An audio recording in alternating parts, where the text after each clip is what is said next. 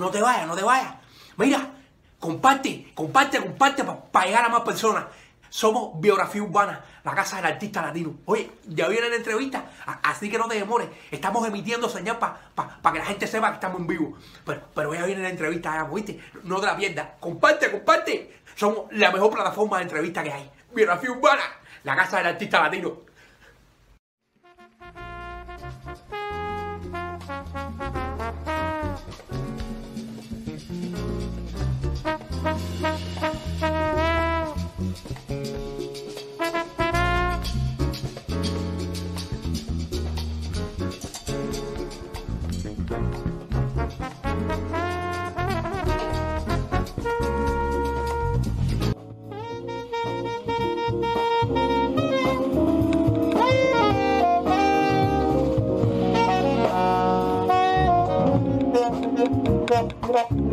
Bye.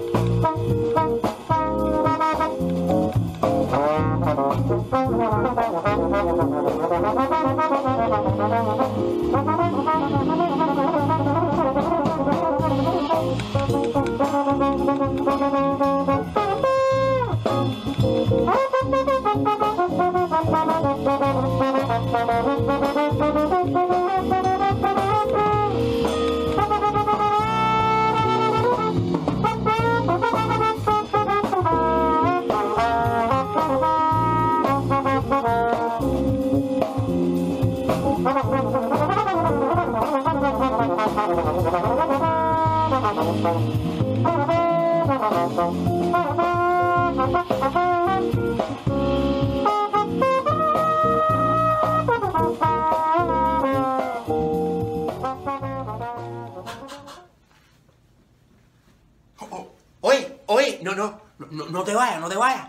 Mira, comparte, comparte, comparte para llegar a más personas.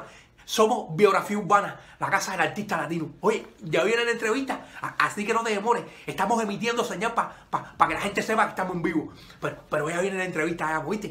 No te la pierdas. Comparte, comparte. Somos la mejor plataforma de entrevista que hay. Biografía Urbana, la casa del artista latino.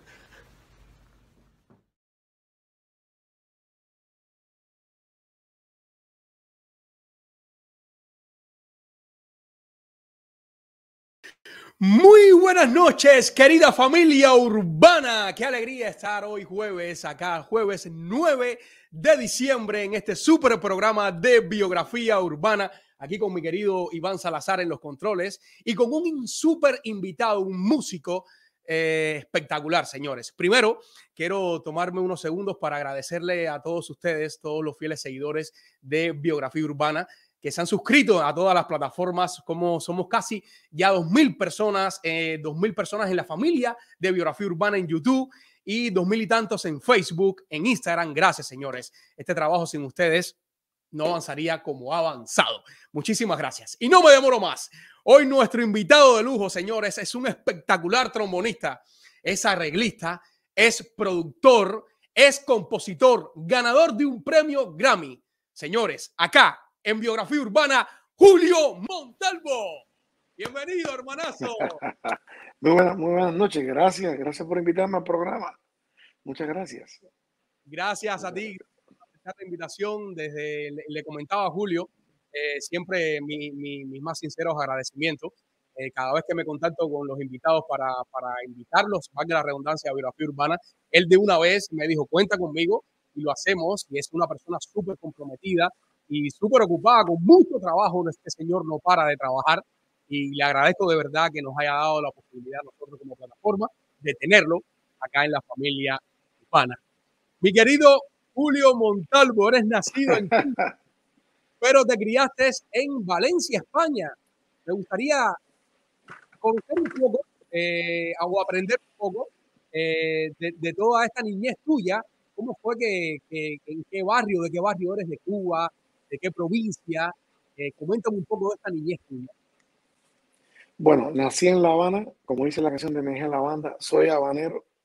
Jesús Eso. María Belén, los sitios enteros. No, pues me crié, me crié en La Habana realmente. Terminé mi carrera en La Habana y fue donde empecé mi carrera profesional en el año 87, año 88 estuve dando clases eh, en la escuela, digamos, de nivel elemental de, la ciudad de Santi Espíritus.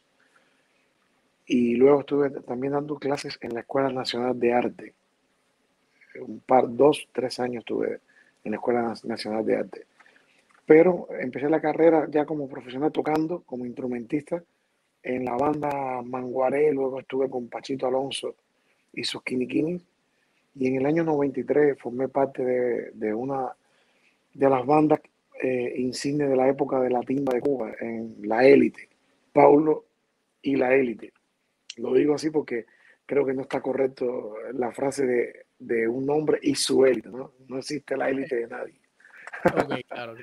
sí. Eh, Pablo y la élite, donde aprendí muchísimo, tuve la oportunidad de, de compartir con grandes músicos, el director musical en aquel momento, era Juan Manuel Cerruto, uno de los grandes arreglistas de la isla de Cuba, junto con Joaquín Betancourt. Y en el año 98, integrando un All-Star llamado Team Cuba, que reunía las siete orquestas más importantes que había en aquel momento, la orquesta de, de Alberto Álvarez, Isa Delgado, Manolín el médico de la salsa, NG La Banda, los Bambán, eh, Charanga Banera y la élite, la élite, creo que lo he dicho todo. ¿no? Siete que está. Y con ese proyecto, cuando, terminó la gira, me quedé a residir en España.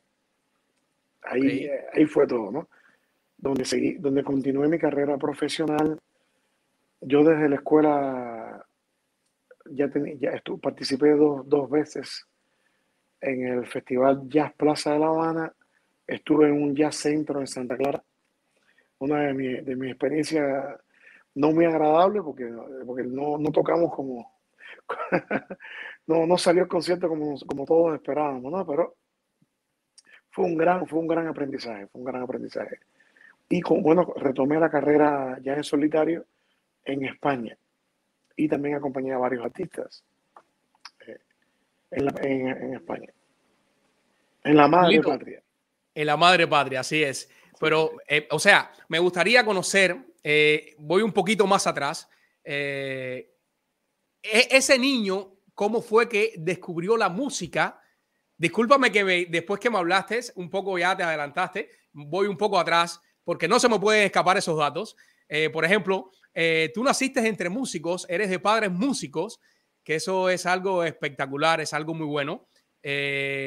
O sea que estuviste, estuviste recibiendo la música desde muy pequeño y por ahí estuve indagando y las primeras palabras que, que, pudiste decir fueron las notas musicales, aprendiendo el pentagrama con tu mamá desde muy pequeño que te daba clases de solfeo. Quisiera masticar un poco esta parte de tu vida, eh, si eres el único, eh, eres único hijo eh, o tienes algún otro hermano que sea músico. ¿Cómo fue esta niñez tuya para, para que quede registrado acá? Mira, yo tuve una niñez súper, súper, súper bendecida. La verdad que sí. Eh, mi padre, mi padre biológico, que en paz descanse, eh, fue oncólogo, era médico. Todos pensaban en la familia que yo iba a ser médico, que yo iba a seguir los pasos de, mi padre. De hecho, yo no empecé en la, escuela de música en los primeros años, como todo, a, estudiar la carrera que en aquel momento, en, aquel momento no, la carrera de música empieza en piano, violín violonchelo a los 7, 8 años de edad.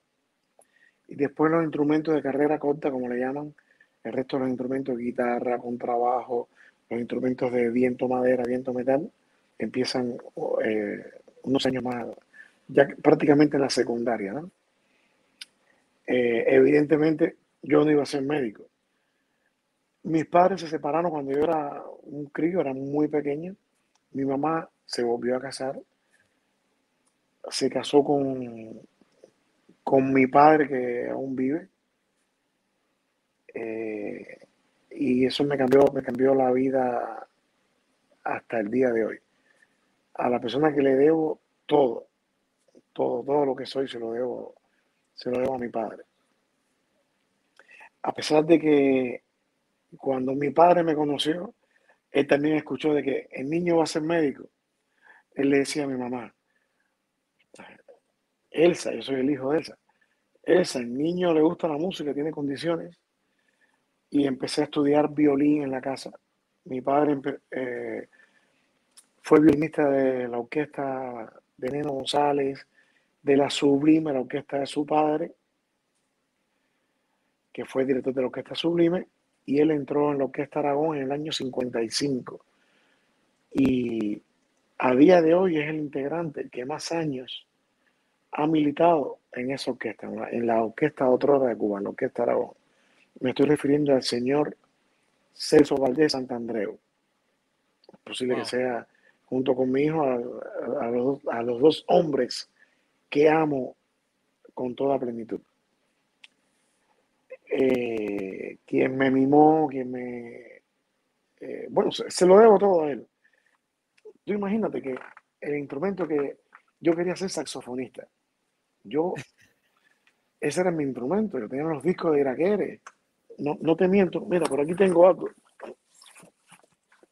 Para que veas que no es mentira. ¡Wow! ya tenía mis long play de Iraquere de Magna Ferguson y el saxofón era mi instrumento. Este instrumento que está aquí. Este, este Imagínate. Y sabes que cuando fui a hacer la prueba de actitud, porque las cosas de la vida no, no empecé porque no me, no me llevaron al conservatorio esperando a que yo siguiera la, la carrera y, siguiera la por la guía terapéutica ¿no? de la medicina. Y cuando se dieron cuenta de que no, el niño no va, a estudiar medicina, que va a ser músico el niño, me llevaron a hacer, la, a hacer las pruebas, pero ya no podía entrar ni en violín, ni en cello, ni en piano, que ya me hubiera gustado. Y en aquel entonces, años 79, 80, el, tanto el saxofón como el trombón eran instrumentos deficitarios, esa era la palabra que usaban para ellos, que no había muchos estudiantes. También estaban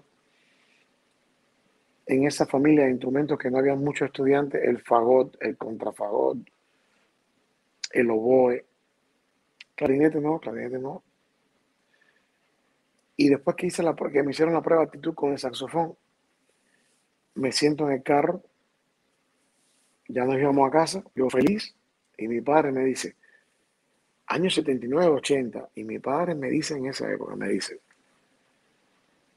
tú sabes que deberíamos volver a la escuela y a ver si está el maestro de trombón para que conozcan al maestro de trombón. yo, pero no hace falta si ya yo hice la prueba con el maestro de saxofón.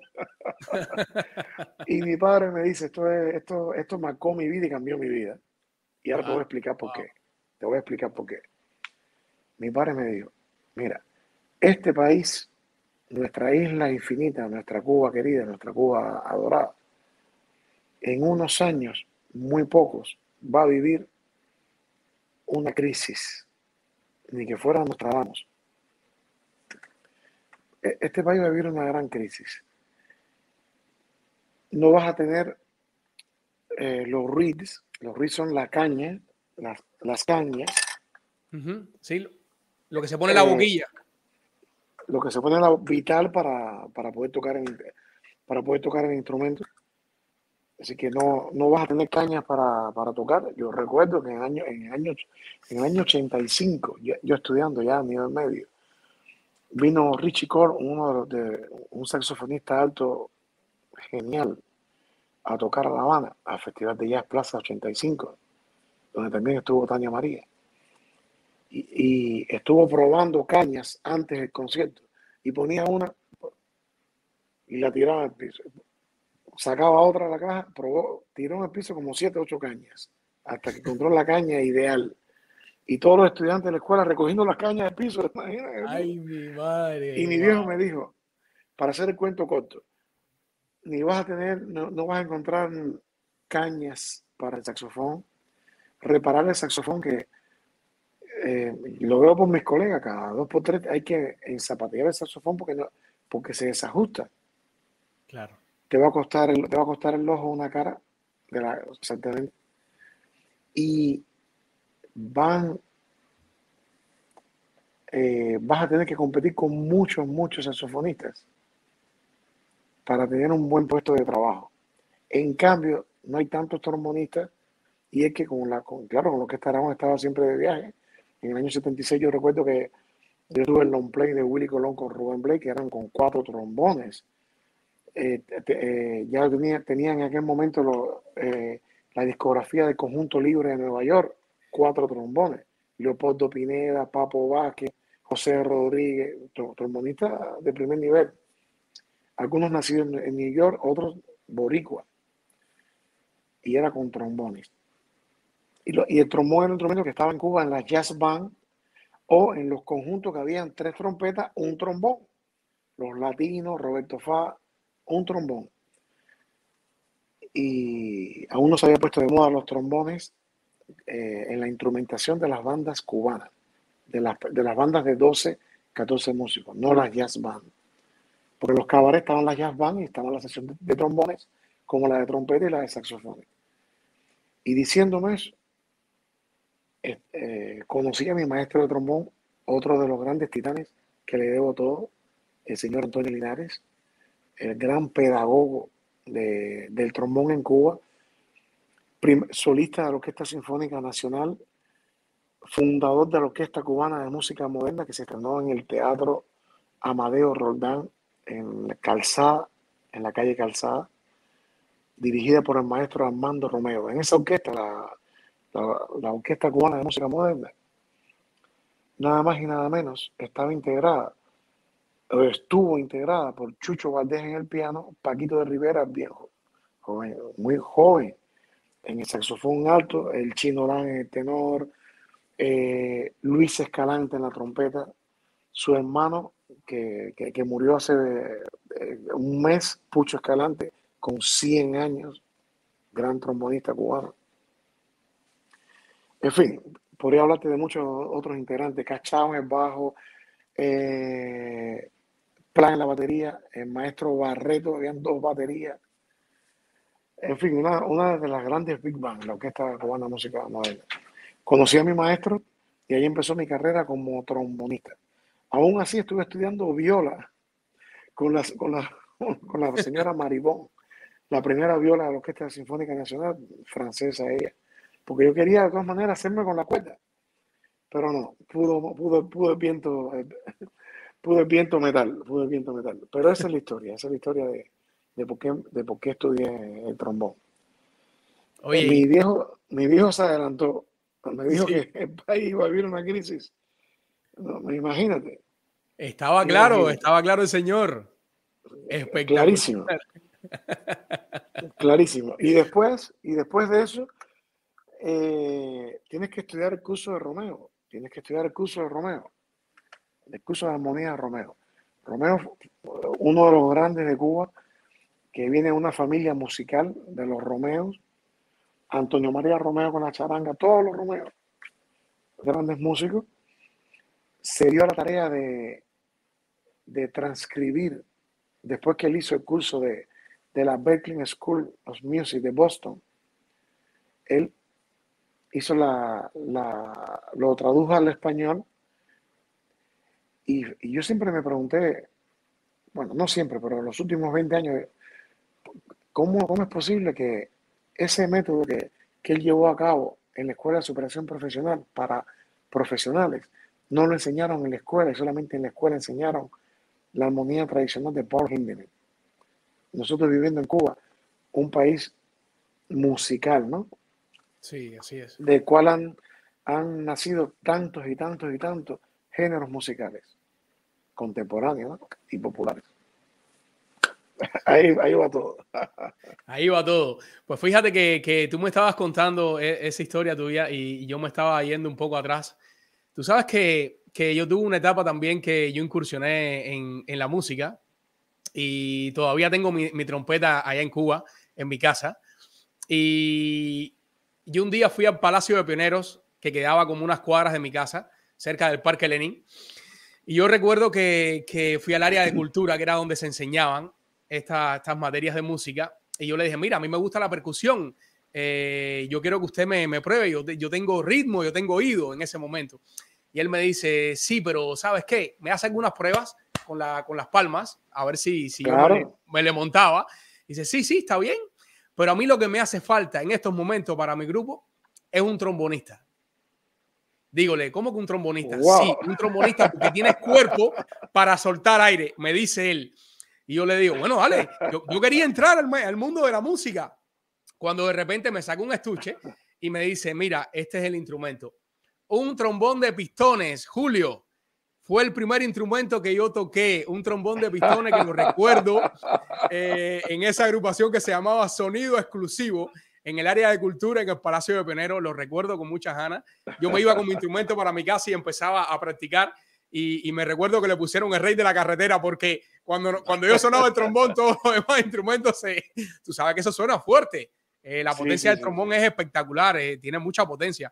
Yo hablando con mis palabras de, de poco conocimiento en la música, ¿no? Pero recuerdo este momento con, con mucho amor y, y, con mucha pasión.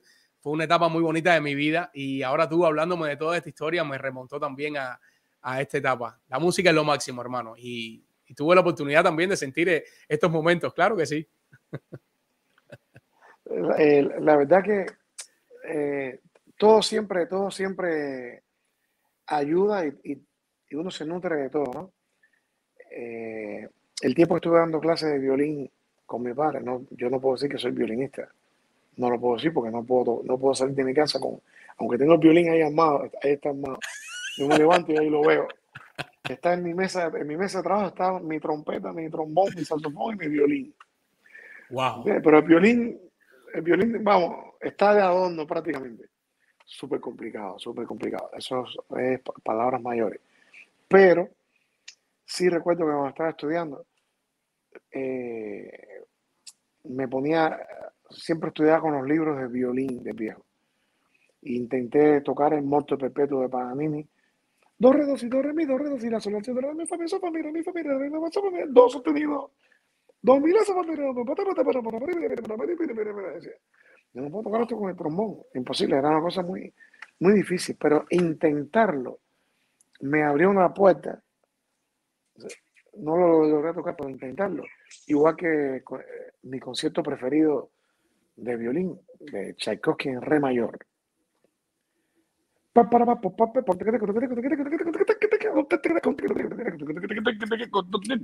Imagínate. Sí, sí, sí, sí. Sí, sí, sí, sí, la teta.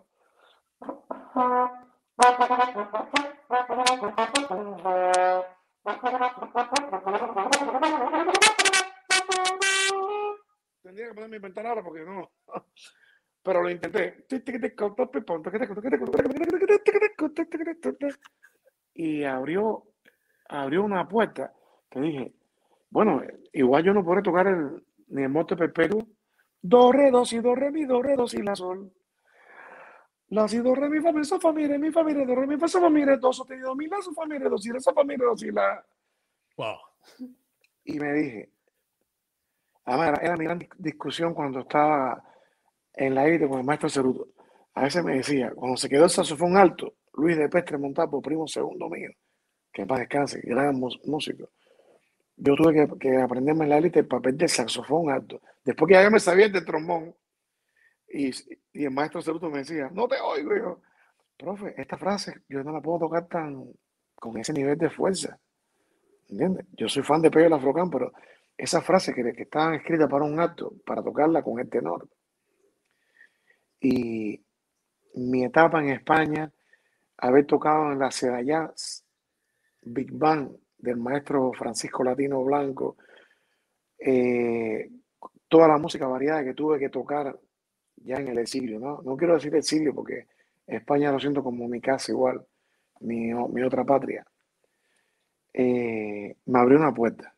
Entonces, con menos volumen, no como si fuera un mambo, un mambo de, o de carnavales, con menos volumen, buscando las técnicas vocal, o daga, o taca, da, puedes empezar a tocar en lugar de...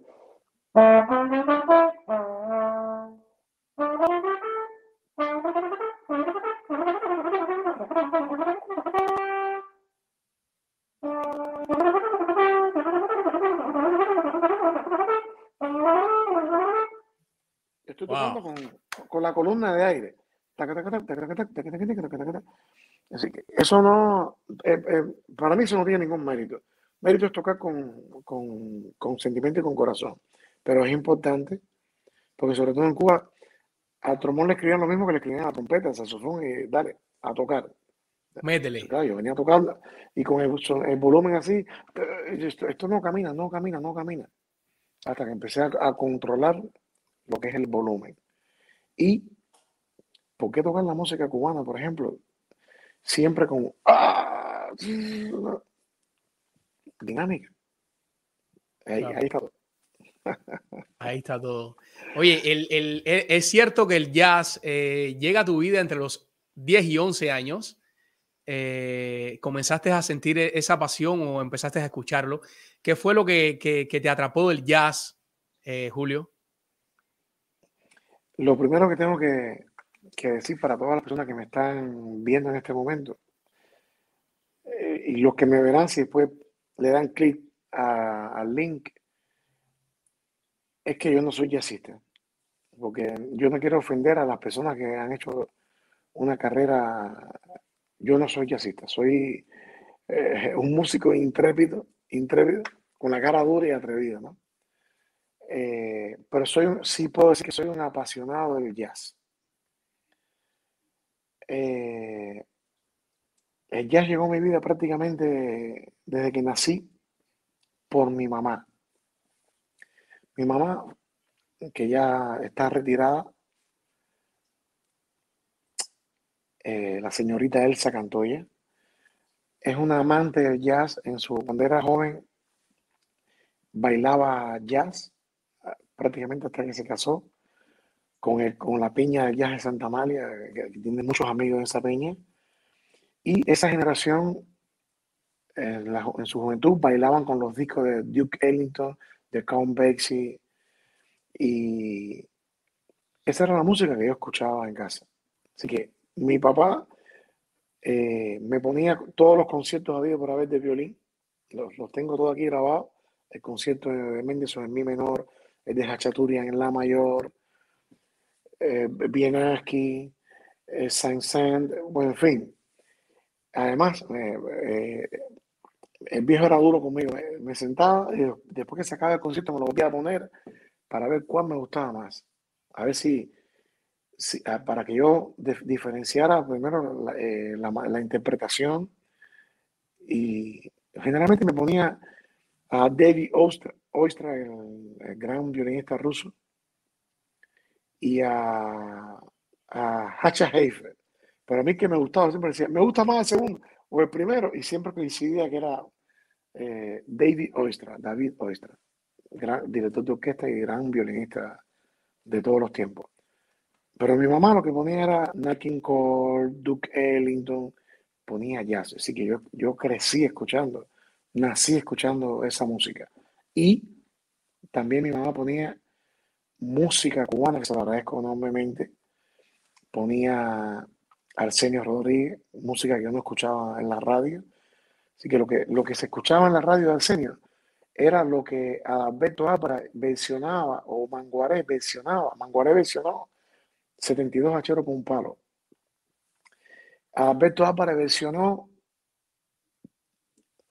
esa cosa que me hiciste, mami, me gustó. Y Chucho Verde con Iraquere versionó El Guayo de Catalina. Dile a Catalina que te compro un guayo que...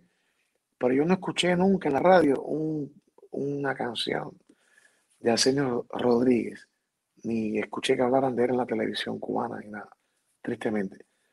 Los salseros incluso hablan de Arsenio Rodríguez como, como el padre de, de, la salsa, porque fue un, fue un mentor para muchos en la ciudad de New York. Él salió a New York, uno de sus, de sus objetivos era operarse la vista, que la perdió siendo niño, un accidente de, detrás de, de, una mula, de una vaca, le dio una patada y perdió la vista.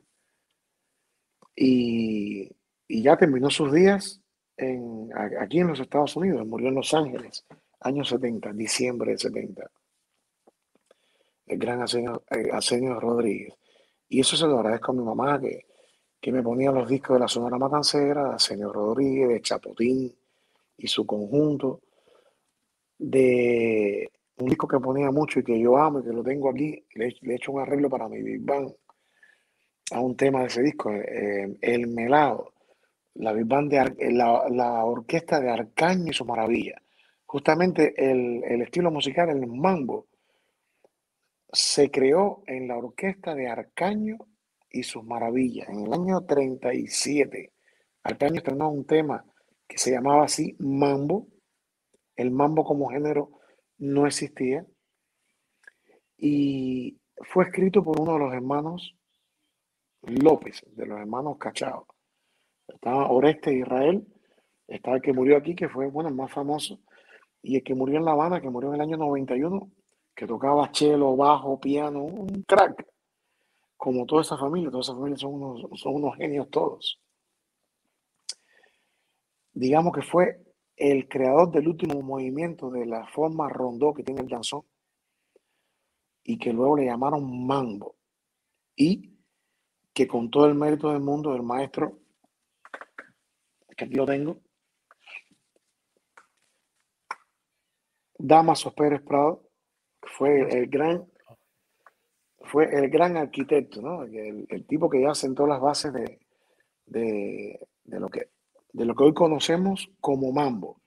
y hay una polémica y hay una polémica también con esto. Pérez Prado se encontró con Arsenio Rodríguez en la ciudad de Nueva York, en New York, y Pérez Prado le dijo, maestro, esto usted lo empezó porque quien empezó a usar la palabra mambo como tal fue Arsenio Rodríguez y alguien dijo, porque Arsenio, Arsenio le, le, llamó diablo y alguien dijo, oye, pero ¿cómo que diablo? ¿Cómo tú vas a estar incitando al diablo? Algo así, y él lo cambió por mambo. Todo esto es de ti, eh, eh, todo esto es tela para, para tertulias y debates. Exacto. Lo cierto es, lo cierto es que el gran arquitecto merecidamente se le atribuye al rey del mambo que eh, fue el gran Damaso Pérez Prado. Pérez Prado. Wow, cuánta historia, cuánta historia, señores. Es una enciclopedia de la historia de la música del señor Julio. Wow, genial. Soy un, enamorado, un enamorado de, de, nuestra historia musical. Así es, que es bien amplia, bien amplia. Hay, hay para cortar y hay para decir muchísimo. Julio, tenemos acá una ronda de saludos de, de unas personas que te estiman muchísimo y quiero que disfrutes. ¿Tenemos listo saludo, Iván? Rueda saludo para Julio Montalvo. Buenos días, buenos días. Primero que todo, dar las gracias a Biografía Urbana por esta oportunidad de pasar a saludar a mi hermano Julio Montalvo, excelente músico, artista y persona sobre todo. Eh, he tenido muchos amigos en mi vida, he tenido muchos maestros, pero pocos amigos se han convertido en hermanos. Eh, usted es uno de ellos y te agradezco por complementar mi vida de la manera que lo hace y hacerme un mejor ser humano cada día con tus enseñanzas. Y que hablas de la música, tus éxitos, tus discos y tus producciones hablan por sí sola. Te abrazo y un abrazo para todos los eh, oyentes de tu programa también. Em, Biografía Urbana. Gracias por el trabajo que están haciendo. Felicidades, Julio Montalvo. Sigue adelante. Quiero mandarle un saludo muy especial a Julito, Julito Montalvo, excelente músico, excelente amigo. Sabes que te admiro y te aprecio muchísimo. Que sigan los éxitos en mi vida. Besotes. Hola, soy Ernesto Cabrera, cantante de The Latin Divos. Julito, mi hermano, ¿qué puedo decir de ti? Tantas cosas buenas que puedo decir. Eres un gran ser humano, un excelente artista te quiero muchísimo, hemos trabajado juntos muchas veces, tú con tu Big Band, con The Latin Divos. Y, pues nada, mandándote muchísimos abrazos, suerte en tu, en tu carrera, muchos éxitos. Se te quiere muchísimo y gran, un gran saludo a Biografía Urbana. Junior, saludos hermanito. Super. muchas gracias, muchas gracias. Una sorpresa. Hermano, ¿cuántas personas, a todos, muchas personas eh, eh, hubiesen querido que tuviese, tener su saludo acá en pantalla? Eh, eres, eres uno de los grandes músicos acá de Miami que a la vez trabaja con grandes músicos también. Tienes la Big Bang más grande de acá de Miami, una orquesta espectacular con, con muchos músicos, señores, el cual Julio también, además de dirigir, toca también instrumentos. Y, y, bueno, quería preguntarte, ¿tú te presentas habitualmente con tu orquesta eh, por ejemplo, eh, ahora recientemente te vas a presentar o tienes un lugar donde te presentas constantemente? Bueno, mira, tengo que decir que justamente con la pandemia, el último concierto que, tuve programado con la Big Bang, 23 músicos, imagínate, fue 14, sábado 14 de marzo de, de 2020 en el Teatro en el Miami Day Auditorio de la calle Flagger, que ahí traía invitado a un, gran amigo, un gran hermano, un genio, un auténtico genio, que acaba de ganar un Grammy latino, junto con el señor Isaac Delgado, un disco que él produjo con la orquesta de mi padre, con la orquesta Aragón. Eso, eso, vamos, eh, felicidades de aquí, eh, la orquesta Aragón, Isaac, Alain, pues ese, ese día cerraron todas las salas de conciertos en Miami por el COVID. Y un año después retomamos el concierto gracias a, un equipo, a Fundarte, eh, el señor Eve Chávez, con, con, su plataforma fundante, que son los que producen estos conciertos. Eh, lo retomamos, pero con un septeto de jazz, de Latin Jazz, junto con Alain Pérez igual. De la pandemia para acá ha sido complicado eh, eh, poner en funcionamiento a la Big Band. Entonces, creé una banda más pequeña de 12, 13 músicos, en lugar de 13 metales. En la banda, en la banda tenía, tengo cinco saxofones, cuatro trombones, cuatro trompetas.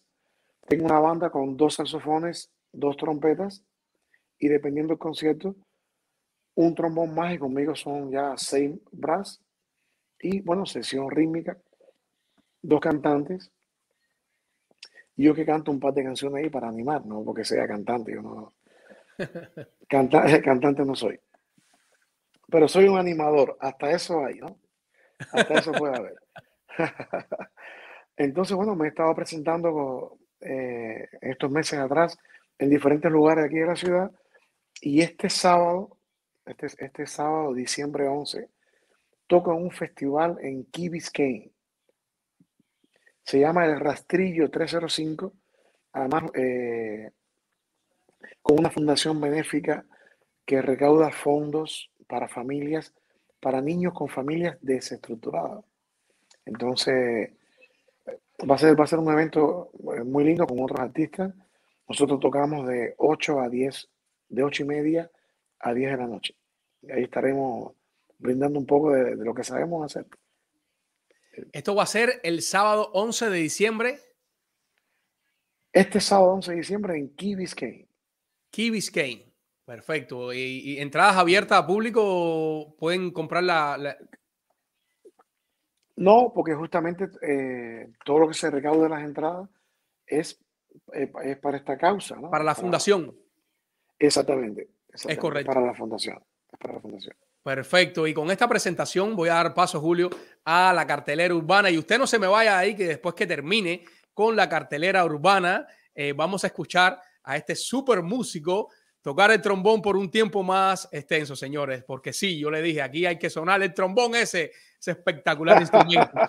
y quiero comenzar con esta cartelera urbana con eh, el área Paseo de las Artes, donde se ofrece un gran microteatro, unas obras de teatro espectaculares en formato micro, con El Armario, una espectacular obra que pueden disfrutar en este magnífico lugar. También pueden disfrutar de la obra con la pantaleta bien puesta. ¿Usted quiere reírse? Vaya a disfrutar de esta obra con la pantaleta bien puesta. Al fin me operé. Una obra que viene de la actuación de Dameris Parra, dirigida por Enrique Salas. Una espectacular comedia. Al fin me operé. Deseo sin ley eh, aquí vienen las actuaciones de mi querida amiga Sandra Pérez y Jovel González, dirigidos por nada más y nada menos que Manuel Bastos y La chica de la curva. Una obra que no se deje llevar por este flyer, no, no da miedo. Vaya a disfrutar de La chica de la curva, una espectacular obra que también se ofrece en Paseo de las Artes. Y para los más pequeñines, llega La Reina de las Nieves, una obra infantil que puede disfrutar sábados y domingos a partir de las 5 de la tarde. Vaya a disfrutar de La Reina de las Nieves. Y si quiere disfrutar de más teatro en Microteatro Downtown, servicio privado de placer carnal a domicilio. ¿Qué más puede salir mal? Y Stranger Jeans. Pantalones bien, pantalones extraños. Y Eileen y Lee Janet en concierto el sábado 11 de diciembre en Real Café. Así que usted sabe, señor mío, si quiere disfrutar de eh, microteatro, obras de teatro, puede ir lo mismo que a Paseo de las Artes o, o a Microteatro Miami, unos lugares espectaculares para que pueda disfrutar del buen teatro, del buen arte que se ofrece aquí en Miami. Y si usted se está conectando en estos momentos, hoy tenemos el privilegio de disfrutar acá en Biografía Urbana a un súper eh, músico, trombonista, bueno, trombonista, saxofonista, trompetista. Ahora me acaba de confesar que me, habló de todos los instrumentos que tiene en casa eh, y yo no podía dejar pasar por alto escuchar ese metal tan, tan espectacular que suele tocar constantemente, que es el trombón. Así que vamos a dar paso a este momento para escuchar y que nos deleite con su música Julio Montalvo acá en Biografía Urbana. Junior, tengo unos segundos. Claro que sí. Un par de, varios. un, un par de, un par de minutos. Claro que sí. Solamente trombonista. Solamente trombo- No, no, no, no, no, no quiero ofender, no quiero ofender a mis compañeros, aunque yo vivo de la música. Para llegar a fin de mes, eso sí, eh, le pongo el corazón y tiro piedras para donde quiera, ¿no? Hay que pagar cuentas, hermano. Hay que pagar Sí. cuentas. Antes, antes de despedirme, antes que se nos acabe el tiempo, eh, me gustaría agradecer a todos los músicos con los que empecé mi carrera en Cuba, en todas las bandas con las que toqué, en Manguaré, con Pachito Alonso, luego con La Élite, todos esos grandes maestros que de cada uno de ellos tengo, tengo más de una lección a todos los músicos con los que, con los que toqué en casi 20 años viviendo en España. Antes hablé de la Sedallá Big Bang en Valencia, el, Big Bang de Latino. A todos los músicos que intervinieron en proyectos míos, a cada uno de ellos, en especial al, al maestro Joel Páez, gran batería cubano y percusionista, a Lumir Pérez, que reside en París, a Alain Pérez, Iván Melón Lewis, Pepe Rivero, Alex Acanda, Alex Cesarini, eh, Chimo Tebar, Roque Martínez, el saxofonista que salió en el vídeo al principio tocando, que es un, Ajá. mi saxofonista preferido, mi hermano Roque Martínez, que, que además está estrenando, está estrenando un disco. Deberíamos traer a Roque Martínez, aunque está en Madrid, él es merengue, está en Madrid. Deberíamos traer a, a Biografía Urbana al maestro Roque Martínez. Acaba de sacar un disco, imagínate, todos los saxofonistas cubanos con e- ese instrumento tan sensual, tan yankee, están empezando a tocar como los americanos. Y él acaba de sacar un disco que, un disco que se llama Guajiro Sax, mezclando el punto guajiro zapateo con el saxofón nada más y nada menos. Una joya. Eh, para mí ese disco ya tiene un Grammy ya, ya directamente. Y prácticamente acaba de nacer. Y a mi hermano Lucas Jiménez, gran batería, Iván Cebrián. Sé que en, po- en- en- en poco tiempo es difícil eh, que me vengan todos los nombres de todas las personas a las cuales estoy sumamente agradecido. Como le estoy agradecido a todos los músicos que, que se toman el trabajo de, de estudiarse aprenderse mi música aquí en, la ciudad de Miami, ciudad a la que estoy súper agradecido. Estoy contento de vivir en esta ciudad. Amo España y si puedo escoger, mis pasos van a terminar en España. Pero en estos momentos que aún todavía queda para tirar varios lanzamientos, aquí estoy. A mis hermanos, al equipo, al team los de siempre, Ewan Matariaga, eh, Luis Ernesto Beltrán, El Rosca, Liván Mesa, Irving Arae, eh, Miguelito, Miguel Ángel Jr., el hijo de Miguel Ángel Pacón Salsa, porque ya le dicen ya Pacón Salsita porque es el hijo de Miguel Ángel. No, él es Miguel Ángel Jr. directamente. Reinier Guerra, la persona que no le hace honor a su, a su apellido. Reinier Guerra no le hace honor a su apellido para nada, no te da guerra. Tomasito Cruz, eh, bueno, todos los músicos, Cristóbal Verdesia, eh, Dani Barrio, conguero de, de mi banda, Karen, a todos, a todos, Reinier Bonachea, Guillermo, Guillermo Roy en saxofón tenor, Raúl Rodríguez, Luis Fernando, el trompeta, Molotico, el hijo de Molote, trompeta de Gonzalo Rubalcaba y un gran, uno de los grandes trompetas de, de Cuba de, todo- de todos los tiempos. Por supuesto, a mi compadre, mi hermano Will Corujo, a la familia Cordobí entera, a todos los Cordobí, que eran la banda Los Sauces, aquí me esa gente aquí a, a biografía urbana, Sí. a los no, Sauces, no. a los Sauces que están por acá, que hay que invitarlos. Abra- Abraham Rivero, el cantante, Alfredo Rivero, el productor y director musical de la banda, Alfredito, bajista, en fin. Y no se me puede olvidar a, a una de las personas que, a un hermano mío desde la escuela, que además que yo amo, eh, el maestro Leo García, el líder de la banda Timbalay, una banda de música cubana, de timba cubana, que está dando la hora aquí en, en Miami hace ya 15 años. Y el Leo fue una de las personas que, que me apoyó desde que llegué, que yo quiero montar mi, mi Big Band. Yo vine con un disco que grabé en España, de, que aún, no ha salido, de covers de música americana. Temas de Michael Jackson, de, de Marvin Gaye, de los Beatles, de, de Cool and the Game. Y, y me dijo, no te desanimes, hay mucha gente que te van a decir que no, que estás loco en Miami, trabajar en Miami. Miami es una bendición. Muchas gracias a esta ciudad, al alcalde de esta ciudad, a, a todas las personas que hacen posible que, que nosotros los artistas, que siempre, que siempre es la, la parte más débil en la familia, cuando viene una crisis, todos siguen trabajando, pero el arte se para. Es lo primero que es. se- Exactamente. Eh, disculpadme si no mencioné a alguien, a todas las personas a las cuales les debo, les debo, que, que por favor que me disculpen. Y, y nada, mi amor y mi cariño para todos. Y mucha salud para todo el mundo. Mucha música. Felices fiestas para todos. Que tengan una, una, una Navidad con la familia, con los amigos, con todos los amigos. Que, que realicen sus sueños. Hemos pasado unos años bastante duros con la pandemia. Y invitarles de que la vida es una sola. No se martiricen. Busquen soluciones a los problemas. No se queden en el problema. Sean felices. Mucho amor por encima de todo. Así es. Gracias, Iván. Gracias, Junior, por invitarme a vuestro programa. Y, y te hago una pregunta antes de pasar al toque. ¿Cómo, cómo estamos de tiempo? ¿Estás- ¿Tienes algo que hacer ahora? No, yo he reservado la noche para ustedes. Ah, no, perfecto, porque yo estaba asustado. Yo dije, Iván, se va a acabar el live ya de esta manera. Como...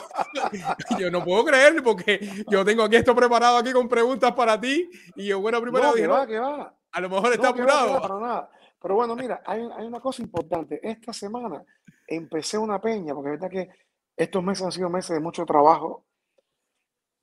Una bendición para, to- para todos los artistas en esta ciudad de todas las nacionalidades, porque tenemos aquí músicos de gran nivel, por supuesto americanos, que esta es su tierra, cubanos, venezolanos, colombianos, de Costa Rica. Esto es una, esto es un cóctel, esto es una bendición, una bendición. Eh, quiero invitarlos a todos que empecé esta semana una peña en la pequeña Habana, en Líder Habana, en la calle 8 con la 15 Avenida, en un local que es un museo además, Cuba 8, miércoles a las 9 de la noche. Ahí tengo una peña con una banda de seis músicos y el que quiera venir a tocar puede venir a tocar, porque tocamos temas de Latin Jazz, tocamos changüí, tocamos sonia, tocamos de todo. Pueden venir a cantar, a tocar y a bailar, por supuesto. La entrada es gratis. Todos los miércoles en la pequeña Habana, en el corazón de la pequeña Habana. Así que usted sabe, eh, todos los miércoles va a estar este súper maestrazo con su, con su gran piquete para que puedan disfrutar de una buena música. Así que anímese y todos allá el miércoles, allá a, a la calle 8, a disfrutar de una buena música. Y ya vamos a escuchar a este señor tocar ese trombón. Así que cuando quiera, maestrazo, sonamos el Bueno, trombón. pero, pero, pero te me han preguntado qué, qué quieren escuchar, poco. Mira, la plataforma es de usted. Yo simplemente soy todo oído y lo que usted suene en ese trombón a mí me va a encantar. Y yo sé que a todos los televidentes también les va a encantar. Bueno, voy a hacer una, voy a hacer una, un- una mezcla de las primeras cosas que, Un que yo popurrí. toqué, que yo toqué cuando empecé a estudiar el trombón. No la Perfecto. primera, porque re- recuerdo que el primer día que llegué, los vecinos del, del barrio me tenían frito. Los días que no estudiaba me decían todo, Aragoncito. Me decían Aragoncito y yo, Julio. Y el primer día que llegué, que llegué a la calle con el, con el instrumento, tócanos algo y, y intenté tocarle. Yo, yo creo que yo toqué, yo le toqué esto.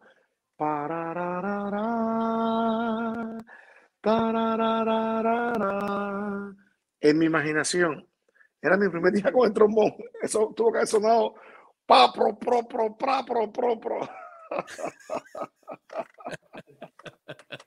Bueno, esto, esto es un, un tema de un disco que grabó el maestro Paquito de Rivera en los 80, y es así.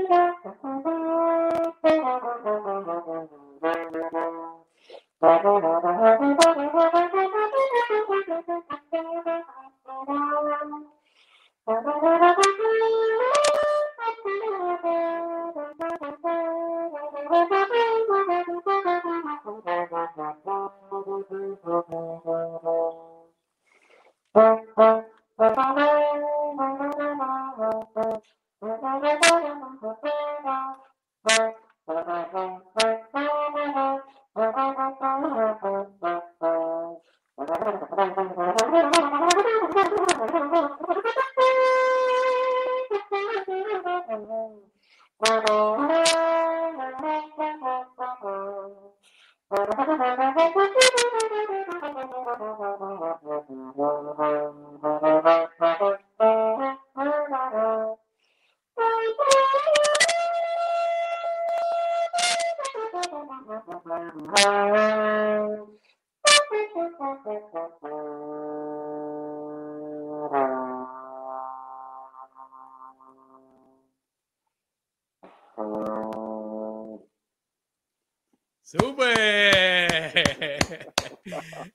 Espectacular. Oye, oye, qué clase de potencia, brother. Trombón ese suena, brother. Gracias, gracias, Julio. Julio, ¿cuál es la nota más alta que se puede alcanzar en, en un trombón? Bueno, el, el, trombón es un instrumento que normalmente le escriben o le escribían hasta el si bemol. En una orquesta, digamos que esta nota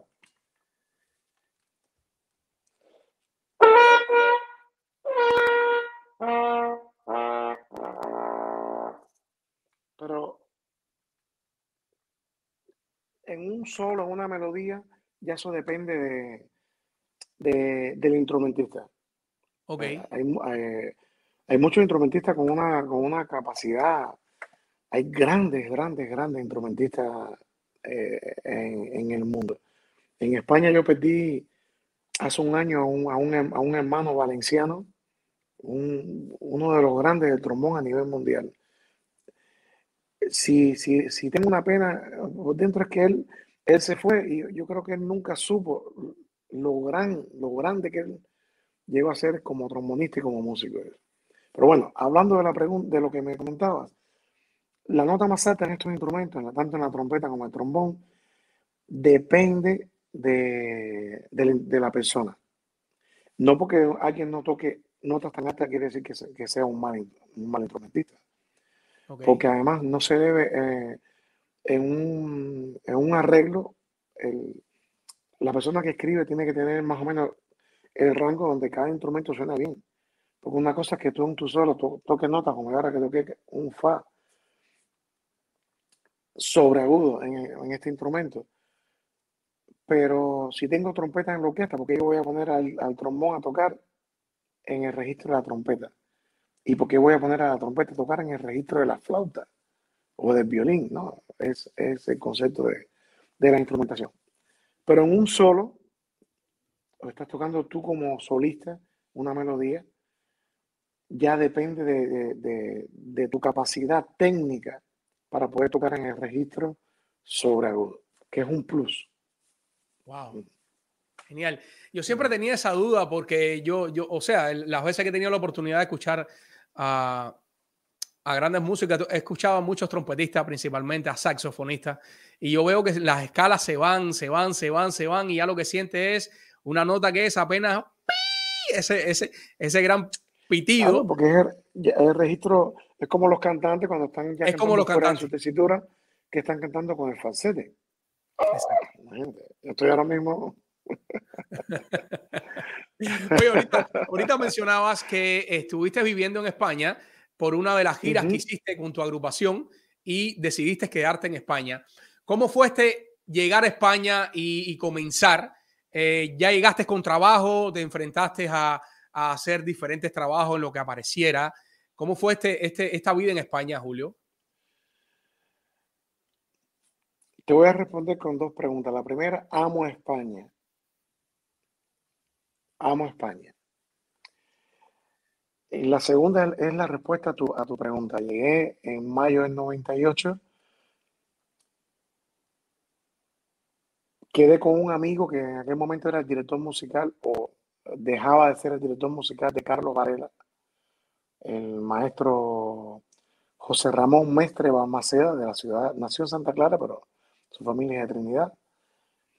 Y estuve como 15 días con Mestre, nos quedamos en casa de, un alumno de la ENA, un, gran músico y productor, fue productor de, un par de discos de Alejandro Sanz, el señor Lulo Pérez, a, la cual le agradezco esa primera acogida eh, cuando llegué. Y nada, el segundo día que estuve en, la ciudad de Madrid, aún no tenía teléfono móvil, teléfono celular. Recuerdo que eh, escribía en un papel el teléfono de la casa, el, teléfono fijo de la casa de Lulo y me fui a una Jan, creo que fue en Berlín, me fui a caminar el otro día, y conocí en las calles, en una, de las calles madrileñas, a un saxofonista americano de padre cubano, porque nació aquí en Miami, el maestro Bobby Martínez. Y ese fue prácticamente el inicio ahí. Y no sé si fue a través de Bobby, pero me recomendaron para una grabación. Y estuve grabando para algo de la tele. Me salió a poco tiempo, a los dos o tres días, irme a tocar a, Portugal con una banda y al mismo tiempo un trabajo en Palma de Mallorca, que era para estar el verano. Y que, con ese trabajo me regularizaban los papeles, entonces decidí irme a Palma de Mallorca. Y ahí empezó mi, digamos que ya, bueno, ya toda mi, mi carrera y mi vida en España. Pero, estando en Palma de Mallorca, los contactos que yo hice en 15 días en Madrid empezaron a aparecer. Yo nunca grabé tanto en mi vida como el primer año que yo viví en España, que viví en Palma de que tenía que coger un avión para llegar a Madrid. Nadie sabía, y yo no le decía a nadie que estaba en Palma Mallorca. Ellos me llamaban como si yo estuviera, eh, para ellos estaba en Madrid. Cada, cada dos por tres estaba montado en el avión grabando y grabando. No sé cuántos discos grabé ese primer año. Cuando se enteraron ya que estaba en Valencia, ya era dos grabaciones al año. en la ciudad de Madrid. Pero bueno, esos fueron, esos fueron los inicios, esos fueron los inicios. ¿En qué momento, en qué momento es que, que, ganas el, el, Grammy con, con coproduciendo la acústica a David Bisbal? Bueno, eh, eso fue un, un, Grammy que ganamos todos, porque el disco ganó Grammy a, en el 2012 a Mejor Producción. Yo, yo soy parte de la producción porque Estoy en el engranaje eh, desde, el, desde kilómetro cero. Eso fue, eso fue una gira que, David Bisbal, después de terminar la gira sin mirar atrás, él quiso hacer, que creo que Universal no quería hacer esa gira, no quería apoyar, y él produjo esa gira. Recuerdo que, que llamó a los seis músicos que la conformaron y nos dijo que que no sabía cuántos conciertos iban, a salir, que posiblemente iba a ser meses de trabajo, de 10, 20, a lo mejor 30 fechas.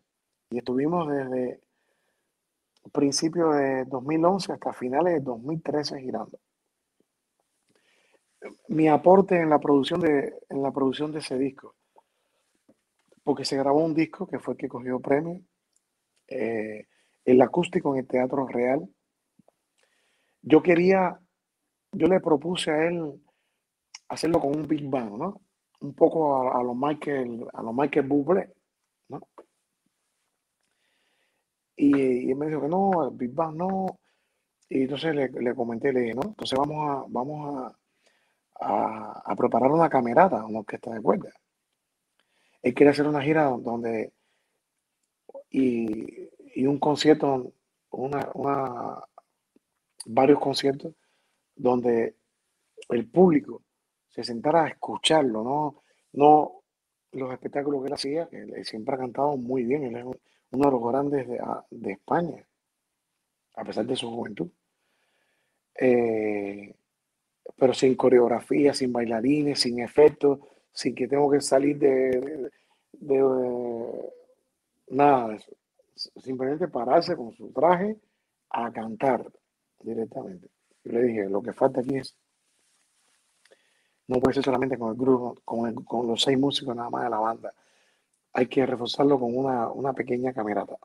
Y al final lo hicimos con un octeto de cuerdas que con el que trabajamos en las principales ciudades y en el resto de las ciudades trabajamos con un cuarteto de cuerdas.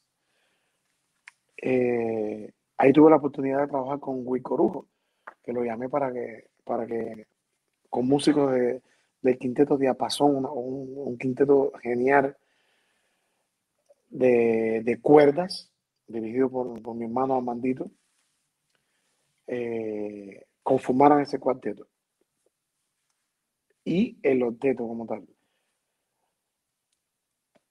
Llamaron para, para, arreglar, a, para arreglar en ese, este repertorio al maestro Joan Albert, Joan Albert Amargós, músico catalán, quien fuera arreglista nada más y nada menos de Camarón de la Isla, el difunto Camarón de la Isla y el difunto Paco de Lucía, un maestro. Pero, pero Joan solamente escribió un arreglo de un tema llamado Al Andalus, y creo que hizo una transcripción de, de un tema de Amaury Gutiérrez y de David Val llamado Mi Princesa. El resto de los temas eh, los, arreglé, los arreglé yo para, la, para esa cuerda, para esa cuerda. Y otros temas que arreglé con el director, con el director musical de David Palau, que en aquel momento era el que dirigía la banda. Y tuvimos la gran suerte de que el disco fue premiado a Mejor Producción. Wow. De, de pop vocal. Espectacular, espectacular. Sí, sí. Me encanta, me encanta todo esto. No, no, el, ese premio también es tuyo. Fue un premio que se ganó la agrupación de, de, todo el trabajo. De pero todos, de todos, de todos. Es de, de todo. todo. el equipo. De todo el equipo. Así es. Y después de todo este éxito en España, esta nueva decisión de venir a Estados Unidos, ¿cómo llega? ¿Cómo surge este deseo de, de decir, bueno, vino por un trabajo que viniste a hacer acá o fue algo como que lo tuve en mente hace muchos años, pero siempre eh, tenía el viejo chip de cuando vivía en Cuba, ¿no? El imperialismo yanqui. Y no, nos pasa mucho, eso nos pasa mucho. Y muchos años acondicionado a un pensamiento. Es así. Total, a, así, totalmente, ¿no? A una, así es. A, a, una sola manera de ver las cosas y, así es. y sobre todo, eh, cuando uno vive en democracia, eh, tú, llamas a las cosas por su nombre y, y, criticas lo que tú entiendes, lo que para ti y, y, respetas, ¿no? A mí me enfada mucho cuando veo a personas que no respetan el criterio de otras personas. Sobre todo porque yo fui parte de eso. Yo recuerdo cuando yo estaba estudiando, yo, Pastorio es el mejor bajista del mundo, Jaco Pastorio. Y yo no admitía. Y yo me pasaba semanas discutiendo con algún otro amigo para hacerle entender a Jaco Pastorius hasta que entendí que yo no, no tengo que hacer entender a nadie. Jaco Pastorio es. uno, es uno de los grandes del jazz fusión y uno de los grandes bajistas. Un tipo que le, le entregó el arma al bajo eléctrico. Le, fue el, el, primero que le quitó los trastes y lo tocaba como si fuera un contrabajo. Jaco nació, eh, bueno, su aniversario fue el primero de diciembre, nació el primero de diciembre del 51 y por desgracia murió en Fort Lauderdale donde vivió muchos años, aunque él nació en Norristown, Pensilvania, murió en Fort Lauderdale, en un club llamado Midnight Border Club, en el año 87. para desgracia de todos sus seguidores y de la música, con 35 años, con la misma edad que, que murió en el año 55 Charlie Parker, por ejemplo, 35 años, y con la misma edad que murió Wolfgang Amadeus Mozart, 35 años, una cosa increíble. Hablando de todo esto, porque para no irme, para no, para no alejarme tanto del tema, eh, eh, todo esto venía a colisión porque estaba hablando de, ¿viste? ¡Ah! Se me fue el tema, tantos, tantas fechas, tantos años, tantos datos. No, no, estaba preguntando que por qué fue que vino ese deseo de venir acá a Estados Unidos. Exactamente. Y yo te, yo te, estaba, te estaba, comentando que era por, por el chip que tenía incluido en Cuba. Mira, mira hasta dónde me fui. El chip, el chip ese de que el imperialismo yanqui y que yo, yo estoy agradecido a, a, a las cosas que tuve en mi país a todos mis maestros, a, la etapa que me, porque soy una persona agradecida, ¿no? Pero me gusta llamar que era por lo que, por lo que te conté todo esto, a las cosas por, su nombre y apellido. Hay un libro que yo leí en el año 89 en La Habana, de un escritor llamado Roberto Luque Escalona. Y en ese libro, él hablaba de Isabel la Católica, hablaba de Machado. Cuando, en los libros que yo estudiaba en Cuba de Machado, Machado era el asno con garra, como lo describió Rubén Martínez Villena, eh, y es verdad que nadie como él, ni antes ni después, reprimió tanto al pueblo y a, los jóvenes que protestaron contra él como él. Pero nunca los libros de historia en Cuba me contaron que bajo el gobierno de, Machado fue el esplendor económico de Cuba. Los números de las zafra eran más altos. Eh, se creó la carretera central, el kilómetro cero, el Capitolio, todas esas cosas. Y ese libro me fue un recorrido diciéndome todas las cosas como son, lo bueno y lo malo. Todos tenemos cosas, todos tenemos cosas buenas y cosas malas, no podemos aceptarlo todo bien. Yo soy, yo no soy saxofonista y si tengo que poner en mi currículum, si tengo que poner saxofonista, el más malo de la faz de la tierra. Todo hay que ponerlo, ¿entiendes? Todo hay que decirlo. Y en medio de eso, esa historia de, toda la propaganda imperialista, que, para mí fue una sorpresa. Mi hija nació en España. Cuando vine para acá, todas las ayudas que, que mi hija ha tenido en este país, simplemente porque es buena estudiante. Tiene sus becas, el gobierno le paga las becas. Con todo este resumen, tenía que haber nacido en Cuba Obviamente, no es que, no que yo no quiero ser, me, quiero hacer un americano o quiero ser americano. No, no, no. Yo tenía que haber nacido, si no que volver a nacer, nacer en Cuba. Pero venir con un año y tres meses con un diente a este país. A ese, directamente. Creo que lo he dicho todo. ¿Cuál es mi posición? No tengo que hablar más porque eh, lo mío, no sé, yo no sé de política, no discuto de política, pero no estoy ciego. Claro. No estoy ciego. Y toda la, todo el tiempo que estuve, digamos, trabajando con David Bisbal, que tenía visa de trabajo, que pensé, en unos años, en el 2002-2003, quería venir a estudiar a, Boston, a Berkeley.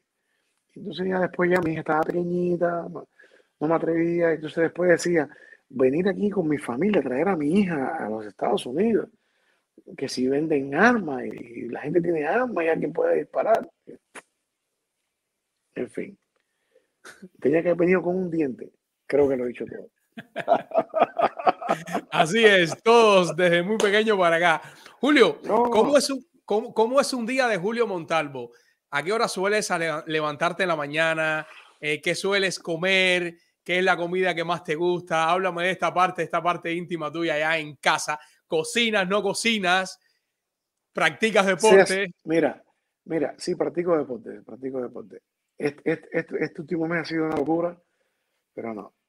Estoy casado con una directora de teatro, actriz y cantante española valenciana. Wow. Y la verdad que eh, viví con ella tantos años, 22 años. Estamos juntos en el año 99. me cambió la cultura, me cambió a mí la cultura del arroz con frijoles, arroz, del arroz todos los días, todos los días, todos los días, todos los días. A pesar de que ven que ella viene de una tierra arrocera, la paella de Valencia, que hay diferentes tipos de paella y diferentes tipos de arroces. Es una locura los arroces, ¿no? Pero tú no ves a nadie en Valencia, salvo a los turistas, comiendo paella por la noche, o arroz al horno, o paella negra, o de marisco. Eso es un plato de comida para, para el almuerzo, que ellos le llaman la comida, pero en la cena no suelen comer arroz. Entonces, la verdad es que tengo la, gran dicha, mi esposa es una gran cocinera, tenemos, tengo aquí un, tenemos un chat de varios amigos que le llamamos el club, club gastronómico y todas las, semanas, todas las semanas quedamos para degustar platos y comida y es una, un, vamos, estamos siempre buscando el día cuando no, tenemos estamos sincronizados todos para quedar, para comer. La verdad es que sí. Y dentro de, dentro de ese grupo, dentro de ese club, tenemos un, tengo un amigo, un músico cubano, gran músico cubano, matancero, que además es percusionista de Afro Cuban All Star, la banda liderada por el maestro Juan de Marcos, el gran arquitecto de Buenavista Social Club, y, y Tanito, como le decimos cariñosamente, también es un excelente cocinero, así que no solamente mi mujer. Entre los dos ahí tenemos, tenemos garantizado la salud del club y espero que, lo podamos invitar a, a, Biografía Urbana en cualquier momento para que vengas a, cenar o a almorzar a nuestro club. sería muchas un, gracias.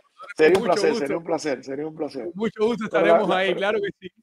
Pero la verdad es que, que suelo comer muy variado, muy variado.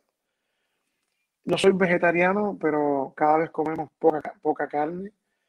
La comemos cuando queremos preparar un plato en específico, porque además tenemos, tenemos una familia muy querida dentro del club, que es la familia de, la señorita Marisa Spin, quien fuera bailarina y coreógrafa durante muchos años del programa de Carlucho cuando estaba en Mega, creo que era en Mega.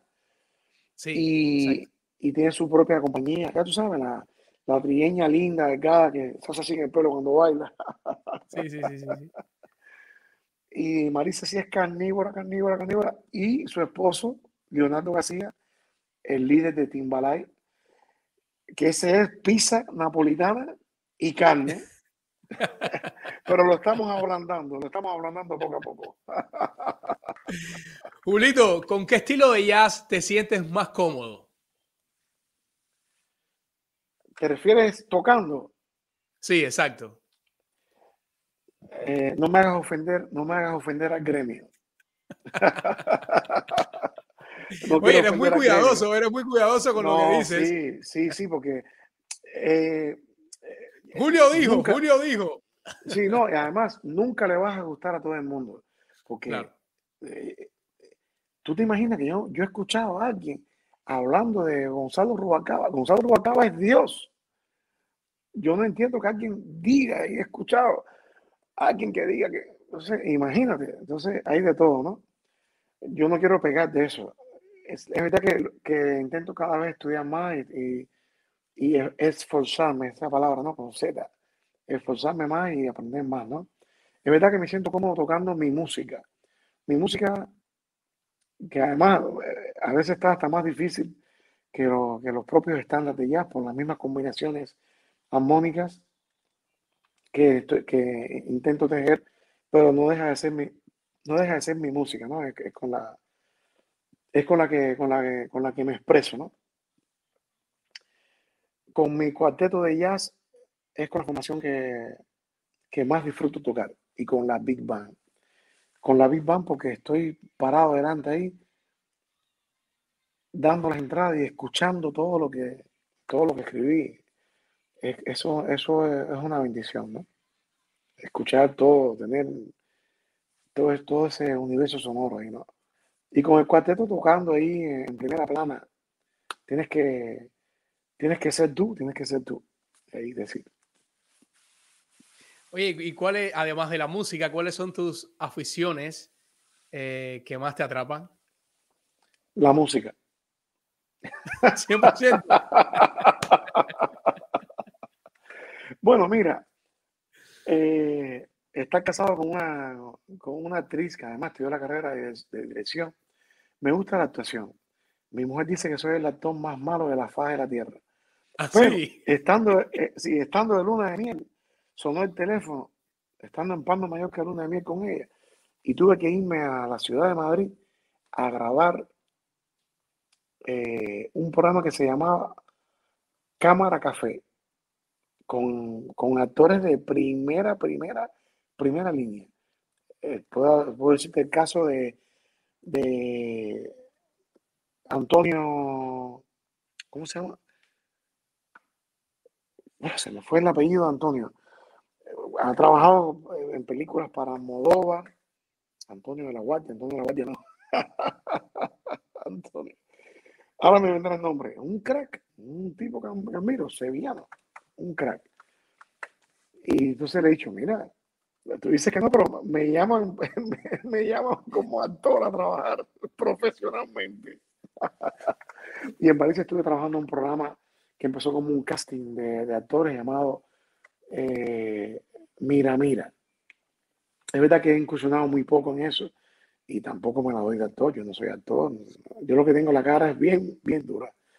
Pero me gustan los deportes, me gustan los deportes. Eh, de niño eh, practiqué judo en, la prei de Camilo Cienfuegos. Eh, y me gusta jugar al tenis. Tengo un gran amigo eh, guitarrista en Valencia que, que me entrenaba, me daba clases de el maestro Miguel Gibaja, me daba clases de, de tenis, pero súper complicado, súper complicado. Pero bueno, por tal de sudar y, y mantenerse en forma, eh, todo es bueno. Pero el deporte me gusta. Y me, me encanta leer biografías, es lo que es la lectura que más prefiero. Eh, Uno de mis, de- de mis biografías preferidas es la de José Fouché y la biografía, que bueno, es una autobiografía escrita con la de Miles Davis. Y me encanta el cine. Soy un apasionado del cine, de todos los tiempos. Mira eso. ¿eh? ¿Cuántas cosas, eh, Iván? Oye, y aquí entre nosotros, sin que nadie se entere y sin ofender a otros músicos, ¿tú crees que puede haber una, una intimidad aquí con el saxo? ¿Te atreves a tocar algo con el saxo? No, eso, eso sería ofender demasiado. Tú sabes que, tú sabes que mi primer trabajo cuando llegué aquí a la ciudad de, de Miami, eh, que vino por- gracias a, por vía de la compañía de, de Will Corujo y a su vez por Litus Music, que era quien me contrataba. Y estuve trabajando hasta la pandemia, sábado y domingo, en el brunch de Nicky Beach, en Ocean Drive, la primera, en Miami Beach, donde empieza la playa. Y ahí tocaba un poco de percusión, me iba con un repique, con un djembe, con el trombón. Me compré un trombón plástico para, tocar en la playa ahí. Y, es- y, es- y es- ese trabajo es bien fácil, aparentemente. Porque he visto, he tocado con muchos amigos, muy buenos músicos, incluso saxofonistas, que están tocando jazz en ese trabajo. Y esa, y esa música tienes que tocar, tienes que tocar con el DJ los riffs que normalmente escuchas que están sonando y algunos riffs para tú contestar, pero no puedes pasarte. No es un concierto de jazz. Entonces hay mucha gente que no, que no los vuelven a llamar en ese trabajo, siendo muy buenos músicos, porque no captan el concepto de ese tipo de trabajo. Porque el, el público que está sentado en Nicky Beach, o las muchachitas que están en bikini con su copa, que han pagado una botella de 3 mil dólares de vino o de champán para tomarse ahí, que hay botellas de 2.000, 3.000, que es la mínima, hasta 30.000. Quieren Así es. escuchar una música, quieren escuchar una música bien facilita, ¿no? No quieren escuchar eh, ni a John Coltrane ni a, ni a ningún otro virtuoso de, jazz, ¿no? Y en la pandemia me compré el saxofón y dije, este instrumento es para aquí, para la casa. Es para yo, para, para tocar, pongo musiquita y hago mis, mis notitas.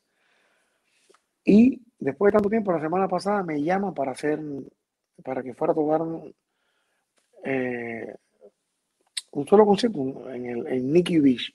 Y dije, me llevo el saxofón. Y además tuve suerte que hice un, un- toqué el trombón en casi todos los sets, pero tú hice un set con el saxofón y no me fue mal con ese. La gente me aplaudieron y todo. la cara. Y puse en las redes un par de fotos y todos los amigos comentándome, tremenda pinta, tremendo look. Ahora hay que ver cómo suena. Hay que ver cómo suena eso. Hay otro, hay otro, que, hay otro que me escribió. Eh, un chiste que decía el, el capitán de, de Pidio Bate. ¿Y qué ha tocado ese? Oh. Bueno, deja ver, si, deja ver si esto suena. Claro que va a sonar. ¿Cómo no va a sonar? Señores, qué privilegio y qué dicha estar acá con este súper musicazo. Eh, Julio Montalvo acá, que está preparando acá su instrumento, el saxo. Hace un ratito sonó el trombón. Eh, ahí No, nos tocó hubiera- una hubiera- pieza. Hubiera sido preferible, hubiera sido preferible sentarme en el piano y tocarte cualquier cosa en el piano que, que, que con No, el no te. Va a sonar bien. Vamos, vamos. Vamos, que están los demás saxofonistas. Will Corujo está conectado mirándote. Vamos.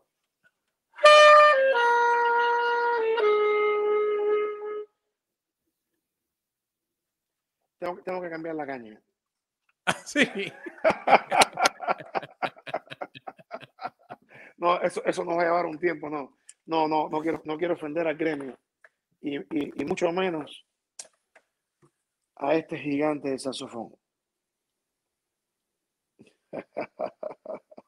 No, no, no. Súper. Tienes una gran colección de, de discos Muchachos, de la música. mira, este es uno de mis discos preferidos.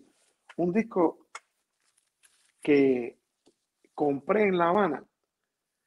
Deja ver si puedo poner aquí dónde está el precio. A ver si puedo encontrar. A ver, lo, es- lo- lo señalo aquí con mi dedo aquí. Un poquito. Ahí, ahí, por ahí. Un Unos 50. Un peso, un peso. A ver. ¿Sí? Un peso. Wow. Un peso. Este, este disco de Herbie Hancock. Que la verdad que no sé cómo lo vendieron en Cuba porque fue, fue algo- porque no salió por Legren.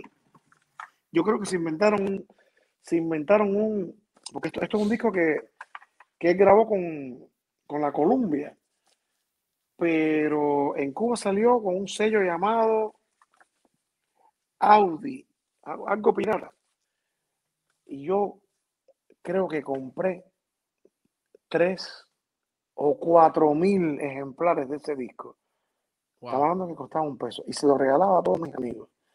Conocí a un amigo y iba, me compraba ese disco me o me compraba el disco Arcoiris de Afrocuba o, o Nueva Visión de Emiliano Zapata y se lo regalaba, iba a, la- a las casas de mis amigos, te trajo un presente ¡pam! y le, le regalaba su disco. Sigo comprando discos, me encanta, soy, no quiero decir que soy un coleccionista, pero ese es uno de mis grandes placeres, comprar discos. No, genial, Tanto, genial. Tanto CD, aquí, aquí tengo uno, esto, esto, esto, esto es un, un pack de, de DVD, por ejemplo, del desaparecido Chick Corea. Que hay un disco de Chick Corea que a mí me marcó mucho, me marcó, que es el- un disco que grabó en el año 81, el- los tres cuartetos, con Michael Brecker, eh, Eddie Gómez al contrabajo, Michael Brecker en el tenor, Eddie Gómez al contrabajo, eh, Steve Gadd y él en el piano. Y en el 60 aniversario, Chick Corea alquiló durante tres semanas la sala Blue Note en New York y tocó con el Acoustic Band con varios proyectos y tocó con el, con el cuarteto, que prácticamente no había material gráfico ni concierto en directo de, ese, de esa agrupación, eh, de los tres cuartetos. Y estaba incluido en medio de, de todos esos proyectos, nada más y nada menos que Chick Corea con Gonzalo Rubalcaba. Wow. ¿Cómo voy a esperar a que pongan eso en internet? Eso tengo que comprarlo. Eso, Sí, sí, de una. esto, lo, esto lo que cueste. O por ejemplo, este pack que es Historia de la música. de la cubana. música cubana. Wow. E- Esto, esto es lo que, lo que le vamos a dejar a los músicos más jóvenes. Esa es Así es, así es, la herencia. Así es. Mi querido Julio, ¿por qué consideras que el ritmo y la voz son los elementos más fundamentales de la música? Bueno, en, este caso el ritmo y la voz, la voz como instrumento, eh, eh, eh, si tratamos la voz como un instrumento, exactamente, porque básicamente lo que tendríamos que hablar es de, de ritmo y la melodía. Yo creo que hay tres cosas muy importantes en la música. La melodía, el ritmo vital y la armonía. Es cierto que grandes éxitos a lo largo de la vida y de la historia de la música no han tenido una armonía muy rebuscada. Hay grandes éxitos. Let It Be de los Beatles. Do, sol, la, fa, do, sol.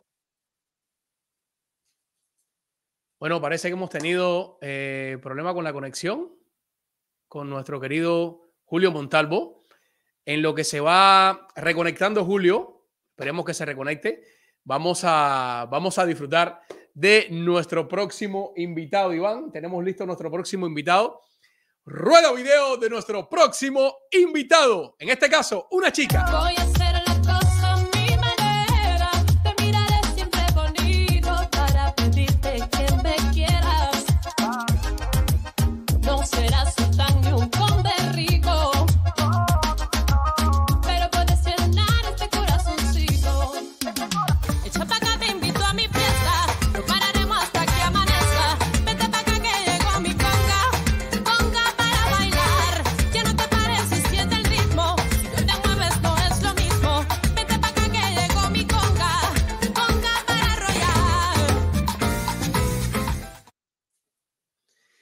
No se puede perder esta próxima entrevista que será el próximo jueves a esta super cantante Iliana Reyes. Próximo jueves 16 de diciembre a las 8 y 30 de la noche. Y vamos a hablar de nuestros eh, patrocinadores que eh, gracias a ellos este programa es gracias a ellos, señores. Y comenzamos con la Escuela de Cinematografía, Arte y Televisión de Miami. Si quieres estudiar una carrera audiovisual, llama al 305-634-0550. Y Rosa M. Fernández está aquí para ayudarte con tu crédito. Comunícate con ella al 512-792-0290. Y Jim Quevedo es tu solución para invertir en real estate. En real estate, llámala al 305-742-1961. Y Boss Trainer. Si quieres aprender a alimentarte, hacer ejercicio, llama al 305-846-0673. Es muy importante aprender a, a, prepararse en el mundo de la nutrición, de los ejercicios. Y Boss Trainer es un súper entrenador con más de 18 años de carrera. Señores, eh, bueno, nuestro querido invitado no ha podido reconectarse, parece que tuvo problema con la conexión. Eh, Julio Montalvo, eh, muy agradecido de esta súper entrevista eh, hoy jueves 9 de diciembre con este súper músico Julio Montalvo que eh, se conectó durante una hora 37 minutos. Iván, Iván, eh, mira a ver si, si, si, le puedes escribir y a ver si se reconecta nuevamente. Ahí aprovecho para recomendarles eh, la membresía urbana, señores. Nuestra membresía que por solo 1,99 podrás tener una mención especial en nuestro programa. Eh, te enterarás primero de nuestro próximo invitado y tendrás una insignia personalizada eh, a la hora de escribir en el chat. Y lo mejor, lo que más me encanta es que podrás enviarnos las preguntas para el invitado y la haremos en tu nombre por solamente 1,99 al mes. Una membresía única que por solo 1,99, 199, usted podrá eh, ayudar a que este proyecto pueda seguir creciendo, señores, y pueda expandirse a muchas más personas. Muchísimas gracias, señores. Siempre agradezco, muy agradecido con la vida, con Dios, con todos ustedes que están conectados. Tenemos muchos comentarios acá, por ejemplo, nuestra querida Jacira Ríos, aquí un súper comentario. Eh, qué escena tan maravillosa, un verdadero regalo. Eh, tener el privilegio de ver al querido maestro Will Corujo, saludar al gran trombonista Julio Montalvo, Cada vez que los veo juntos, mi corazón celebra. El 4 de octubre, el próximo pasado, eh, estas dos estrellas estaban juntas en una presentación, Dios mío, fue de desmayar los cielos. Imagina, querido Junior, la espléndida escena. Te estoy muy agradecida, amigo mío, por esta noche tan especial. Felicidades.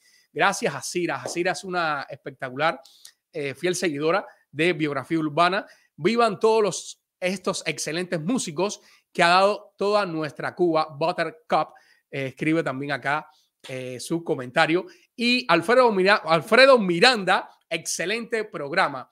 Muchísimas gracias a las personas que han escrito acá en Biografía Urbana. eh, todos esos mensajes espectaculares. Yo siempre muy agradecido con ellos, con el universo. Eh, gracias de verdad, señores. Este proyecto que un día surgió en una idea, hoy tenemos la oportunidad de traerlos a ustedes cada noche eh, de los jueves. Hasta ahora no hemos fallado ningún jueves. Cada jueves hemos seguido ahí en la vanguardia y estamos muy agradecidos con todos ustedes eh, que se conecten, que compartan nuestro contenido. Cada entrevista cada vez se, se expande mucho más. El alcance de personas es espectacular y yo muy agradecido con eso. De eso se trata. Ustedes compartan el contenido, den like, pero compartan el contenido. Pueden encontrarnos con nuestro nuevo nombre como eh, Bio Urbana TV. Así nos pueden encontrar en TikTok, nos pueden encontrar en Instagram, nos pueden encontrar en Facebook. Bio Urbana TV. Y en YouTube nos pueden encontrar como Biografía Urbana. También pueden encontrarnos como Biografía Urbana en todas las plataformas de podcast. Claro, si usted está en su casa y quiere escuchar eh, nuestro contenido, no lo quiere ver porque está manejando y quiere escucharlo, usted se puede, eh, puede sintonizar el programa en cualquiera de las plataformas de podcast y lo puede encontrar así como Biografía Urbana.